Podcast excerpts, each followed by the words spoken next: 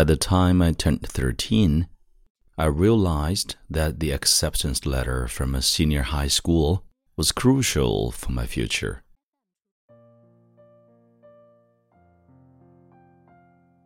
嗨，朋友你好，我是孟非 Phoenix。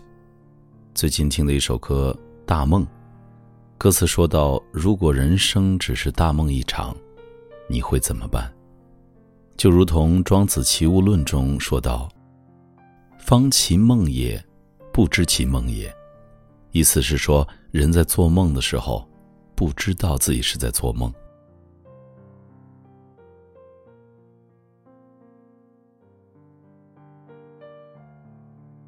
At the age of three, I tightly clutched a lollipop in my hand, believing it was the most important thing in the world. When I was five, I spent an entire afternoon chasing a dragonfly. And in that moment, the dragonfly seemed like the most important thing. At nine, I lay under the shade of a tree basking in the dapple sunlight, cherishing the leisurely days of summer. By the time I turned 13, I realized that the acceptance letter from a senior high school was crucial for my future. At 16, sitting in a classroom with a gentle breeze wafting in, I found myself daydreaming realizing that this simple moment was also precious. At 18, I studied day and night, hoping to secure that one acceptance letter to a university. By 22, I bid farewell to the campus, step into the so called real world, where a job became my new focal point. At 24, I celebrated my wedding. As I looked at the guests and my bride, I couldn't help but feel a tinge of regret for the girl I knew at 16. Yet, in that moment, my bride became the most important person in my life. At 26, I anxiously waited outside the delivery room and when the cries of a newborn pierced the air, I knew that something even more important had arrived. At 33, burned by mortgage and car loans, I realized the importance of money. At 38, my once authoritarian father started seeking my opinions making me aware that he was growing old.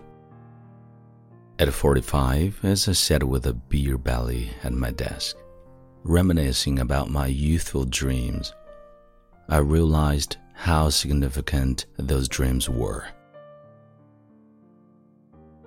At the age of 50, I witnessed my son and a fine young woman enter the secret bond of marriage.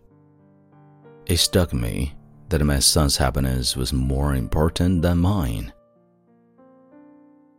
At 60, I laid my parents to rest side by side.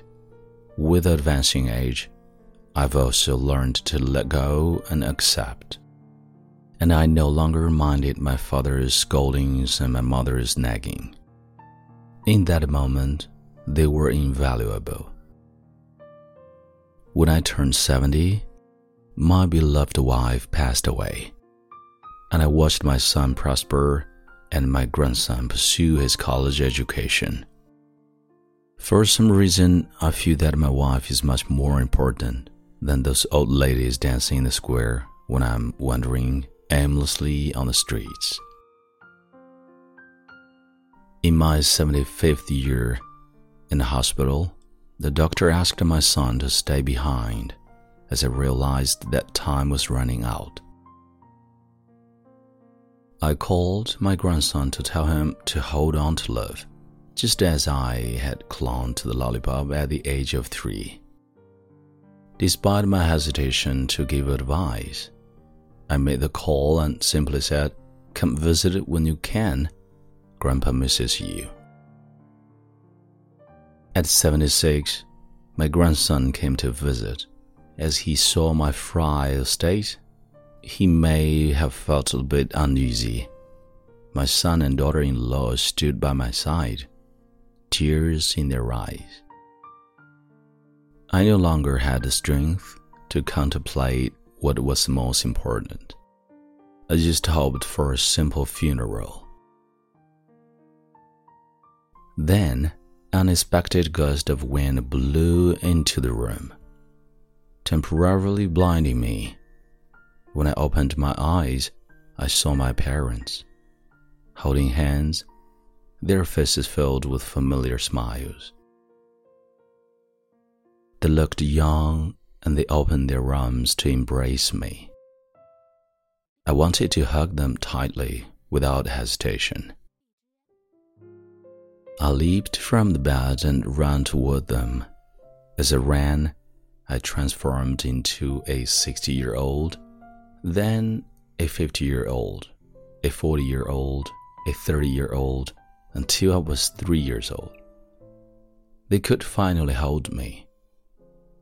And I nodded, they smiled back. And together we turned and walked away. I looked back at my son, daughter in law, and grandson. They held the 60 year old me crying and feeling sad. But that was okay because I knew they would continue to live well. So, what is the most important thing in a lifetime? Everything is important, and nothing is irreplaceable. Because what you once considered most important will someday be lost. It turns out that regrets are a part of life.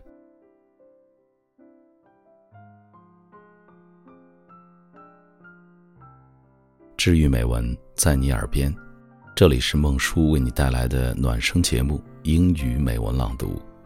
今天的分享到这里就结束了。See you next time. 我们下次再会。